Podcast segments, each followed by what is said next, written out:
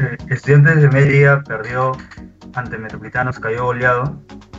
el inicio del encuentro fue netamente Estudiantes de Mérida. Tuvo una ocasión clara de peligro con el número 15, Adigim, que erró solo ante el arquero de Metropolitanos, la remató muy desviado, pese a estar sin marca y solo ante el bolero del equipo local. Fue rápida la respuesta de Metropolitanos que en un contragolpe al minuto 22 agarró mal ubicado al arquero Alejandro Arreque y este en su desesperación por agarrar la pelota se le rebala y la coge en la segunda, en la segunda jugada fuera del área obligando al arquero al, al árbitro Juan Benítez a que le expulse.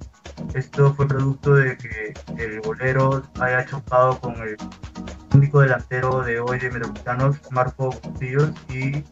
tenga que verse la roja. El, replanteo de Estudiantes de Mérida fue malo debido a que se dio todo el protagonismo que él había tenido en los primeros 20 minutos a Metropolitanos y fue ahí donde la figura de Robinson Flores empezó a agrandarse. Primero con el gol en una jugada este, por el sector izquierdo donde eh, Néstor Cova le da un pase en profundidad y logra vencer el primero. En el segundo tiempo siguió con el mismo trámite, Metropolitanos consiguió el balón, viendo el balón y generando peligro ya en el arco de Daniel Valdés, que había ingresado reemplazando a Vera al minuto 24 por la expulsión del arquero Arregui. Eh, Metropolitanos eh, guía con el balón, reconaba Estudiantes de media, pero no tenía este, efectividad y fue en los minutos finales donde Metropolitano logró convertir eh, cinco minutos, tres goles, eh,